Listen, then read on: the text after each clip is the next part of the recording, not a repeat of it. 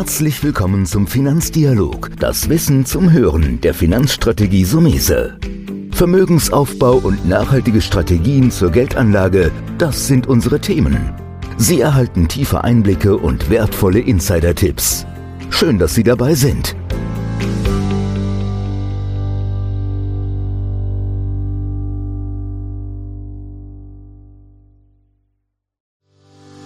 Herzlich willkommen zu einer neuen Folge von dem Podcast Deine Finanzrevolution von Antonio Somese, einem der führenden Experten und Autoren für Finanzen und Geldanlage in Deutschland. Erfahre echte Erfolgsanleitungen für mehr Rendite und Sicherheit mit deiner Geldanlage. Live aus der Praxis. Viel Freude beim Zuhören, Lernen und Umsetzen. Denn jetzt ist die Zeit gekommen für deine Finanzrevolution. Heute bei mir im Podcast Florian König, Chefanalyst vom Kapital Anlageteam von Professor Otte. Servus, vielen Dank für die Einladung. Ja, herzlichen Dank. Ja, ich freue mich auch, dass wir den Call machen können, hoch nach, nach Köln. Und zwar haben Sie ja einen ganz berühmten Kollegen, Professor Otto. Da gehen wir ein bisschen ja. rein. Aber jetzt würde mich am Anfang mal interessieren, wie wird man dann Chefanalyst? Und danach vielleicht auch so ein bisschen, kann ich auch nochmal fragen, aber was die Arbeit so eines Chefanalystes denn ausmacht. Gerne. Ich beginne mit dem ersten Part.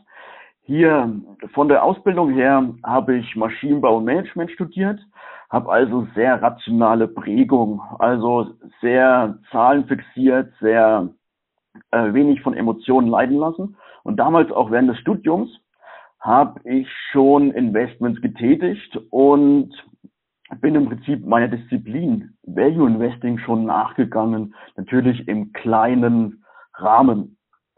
Was aber so ein prägendes Erlebnis war bei mir, war früher auch meiner Kindheit mit 15 bis 16. Da hatte ich mal in Fonds investiert und hatte überhaupt keinen Erfolg. Das hat sich nach, als Betrug herausgestellt.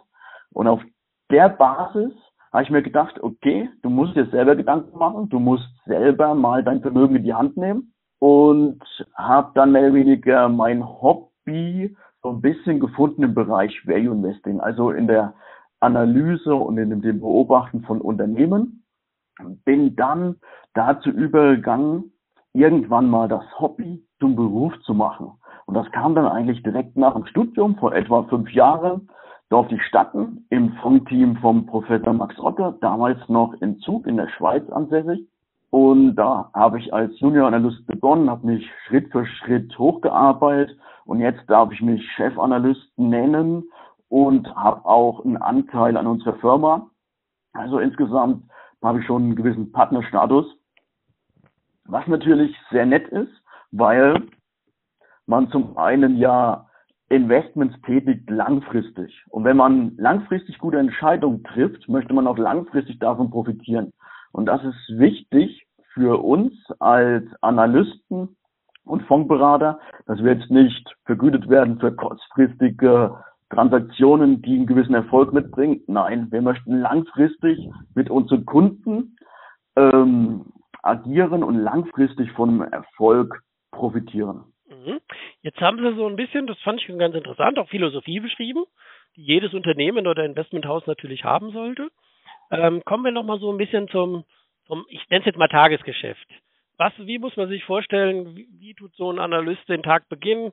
Was für Entscheidungen trifft er oder wo bewegt er sich? Unser Fokus ist halt sehr auf Unternehmen. Das heißt also, gerade in der gegenwärtigen Phase beginnen wir den Tag mit dem Blick auf die Zahlen der berichteten Unternehmen. Also da schauen wir im Detail rein, lesen dann auch mehr oder weniger den Call oder sind direkt dabei bei dem Gespräch mit dem Vorstandsvorsitzenden. Und darauf bauen wir dann auf und sagen, unsere Investmentthese stimmt noch oder es hat sich was verändert. Und wo könnte der innere Wert liegen des Unternehmens? Das heißt für mich, ähm, mein Alltag ist sehr vielseitig. Ich beschäftige mich sowohl mit Unternehmen aus der Konsumgüterbranche als auch mit Finanzdienstleistungen. Ich bin sehr breit gefächert und natürlich sind auch ein paar Unternehmen aus meinem Stammgebiet, dem Maschinenbau, dabei. Mhm. Okay, da haben Sie natürlich, wenn jetzt sagen Insiderwissen, aber eine gute Grundlage durch das Studium bei der ja. Bewertung. Das ist ja immer so, dass der eine, ich sage jetzt mal so ein bisschen salopp gesagt, das Trüffelschwein sein, um zu gucken, welche Perle findet man. Das ist auch das, was wir von einem Fondsmanagement generell erwarten. Und da gehören Sie als äh, Chefanalyst natürlich zum wichtigen Bestandteil. Lassen Sie uns noch mal ein Stück ähm, höher gehen, bisschen aus der Vogelperspektive, die Zusammensetzung generell. Also guckt ihr euch auch ähm, in so einem Fonds Aktien, Zinspapiere, auch ähm, Rohstoffe oder Gold an? Oder habt ihr das Schwergebiet? Es gibt ja manche, die sagen, also heute kannst du nur Rendite mit Aktien machen, also konzentrieren wir uns darauf. Ist das so ein bisschen, ihr habt ja mittlerweile mehrere Fonds, aber wenn man so mal ein bisschen vielleicht das Weltbild nochmal, das Professor Otto und Sie sich so entwickelt haben. Gerne. Also der eine Satz hat schon wirklich gestimmt. Mit Aktien kann man heute Rendite machen, Alternativen sind schwer zu finden. Ähm, das heißt also, man kann da auch zurückgehen. Es gibt ja Studien irgendwie bis 1801, 1802. Die langfristige Aktienrendite liegt bei real 6,7 Prozent. Da findet man nichts weiteres. Da kommt keiner hin. Aber wir schauen uns natürlich auch in Phasen wie jetzt, wo der Aktienmarkt schon gut gelaufen ist, wo eine hohe Bewertung vor Ort ist, äh, auch für, nach Alternativen um. Und da finden wir zum einen halt kurzlaufende Anleihen, die nicht mehr so von der Zinsproblematik, vom Zinsrisiko betroffen sind oder auch Gold. Wir haben zum Beispiel auch einen Hedgefonds. Ähm, da können wir zu einem gewissen Prozentsatz in Gold investieren und gerade im Jahr 2019 sind wir damit ganz gut gefahren. Aber unser Fokus liegt auf Aktien. Von der Kapitalallokation sind wir auch mindestens so mit 60 bis 70 Prozent in Aktien investiert. Mhm. Jetzt gibt es ja bei zwei Möglichkeiten. Es gibt ja die großen Unternehmen, sagen wir Large Caps, dann gibt es den MDAX, mittlere oder S-DAX kleinere Unternehmen, wenn man mal in Deutschland bleibt. Ihr seid ja aber eh international aufgestellt. Ja, ja ähm, absolut. Gewissen Fokus im Moment, wo ihr sagt, die Sparte interessiert uns ein bisschen stärker oder geht er einfach über alle Bereiche? Also bei uns ist es breit gefächert. Jeder Analyst hat aber auch so seinen Schwerpunkt, sein Lieblingsgebiet. Aber generell muss man sagen, wir konzentrieren uns gegenwärtig sehr gerne auf Familienunternehmen. Warum ist das so? Weil Familienunternehmen nicht nur in der Vergangenheit schon sehr, sehr gut performt haben, sondern auch aktuell konservativer aufgestellt sind als Unternehmen, wo nicht unbedingt eine Beteiligung vom Management vorhanden ist oder irgendeine dominierende Familie im Hintergrund arbeitet. Nee, da gibt es wirkliche Unterschiede. Also mal als Beispiel zu nennen, Sixt. Das Münchner Unternehmen kennt jeder, hat wahrscheinlich schon jeder genutzt. Die arbeiten mit einer Eigenkapitalquote von über 20 Prozent, also irgendwas zwischen 21 und 22 Prozent. Der Branchendurchschnitt liegt aber nur bei 12 Prozent. Das heißt, wenn es jetzt mal wieder nicht so bergauf geht und mal etwa ein Tal kommt, eine kleinere Krise, dann ist es für die anderen auch wesentlich schwieriger, sich zu refinanzieren. Und dann kann Sixt seine Marktanteile ausbauen, indem sie einfach weiterhin Marketingkampagnen fahren können, die provokant sind, die im Gedächtnis bleiben. Dafür brauchen wir natürlich auch Geld. Und darüber hinaus kann man sich auch umschauen, wo ist denn ein Standort, den man auch mal hinzunehmen kann in einer Krise. Das sind alles Parameter, wo man den Marktanteil ausbauen kann. Also, also da gefällt uns SIG ganz gut. Also ich fasse da mal zusammen an der Stelle. Unternehmen, gute Eigenkapitalbasis ist damit im Grunde flexibler Wachstum zu generieren, wie jemand klar, wo, wo die Decke ein bisschen dünner ist beim Eigenkapital. Ich denke, das war ein gutes Beispiel. Jetzt äh, arbeiten Sie ja, ja Tag für Tag mit dem Professor Otto zusammen und er ist ja berühmt geworden mit diesem Buch, Der Crash kommt. Das ja. war, glaube ich, wenn ich es richtig habe, 2,6, 2,7, wo er geschrieben hat, das wird man bedonnern. Und es hat dann gedonnert. Ja. Oh, Jetzt ja. ist es so, ähm, er hat mal wieder nachgelegt. Sagen Sie doch mal was zum aktuellen Buch. Also ein aktuelles Buch ist jetzt Ende Oktober erschienen, das mit dem Namen Weltsystem Crash. Da geht er nochmal ins Detail, was es gegenwärtig für Unruhen gibt, Hongkong zum Beispiel, aber auch wie aktuell die Schuldensituation ist auf der Welt, ob wir nicht schon eine gewisse Überverschuldung haben und noch viele andere Themen gehen da wirklich ähm, unter die Haut. Man kann auch sagen, es sind noch viele Themen, die nicht unbedingt ähm, ja, für die breite Öffentlichkeit so vorhanden sind jetzt im Augen. Also man, man bekommt da nochmal einen gewissen Einblick Das ist wirklich wertvoll und deshalb macht der Otto mit seinem Buch ganz gut. Und man gibt auch so einen kleinen Einblick in die Kapitalanlage. Also man sagt nicht nur, okay, es könnte ein Weltsystem-Crash kommen, ähm, folgende Gründe dafür, sondern auch, wie bereitet man sich darauf vor. Und da ist auch, wie Sie schon gesagt haben, goldene Komponente, Aktien, eine sehr wichtige Komponente, vor allem Aktien von gut geführten Unternehmen. Mhm. Also im Grunde wieder sehr spannend. Er ja. ist ja mehrfacher Bestsellerautor. Ja? Absolut. Ähm, hat dann als ich sage jetzt mal, ehemalige Professor sich ja in, das, in, in, die Vorwelt reinbegeben, ist jetzt quasi mit eigenen Fonds am Markt vertreten, mit Ihnen im Team beispielsweise.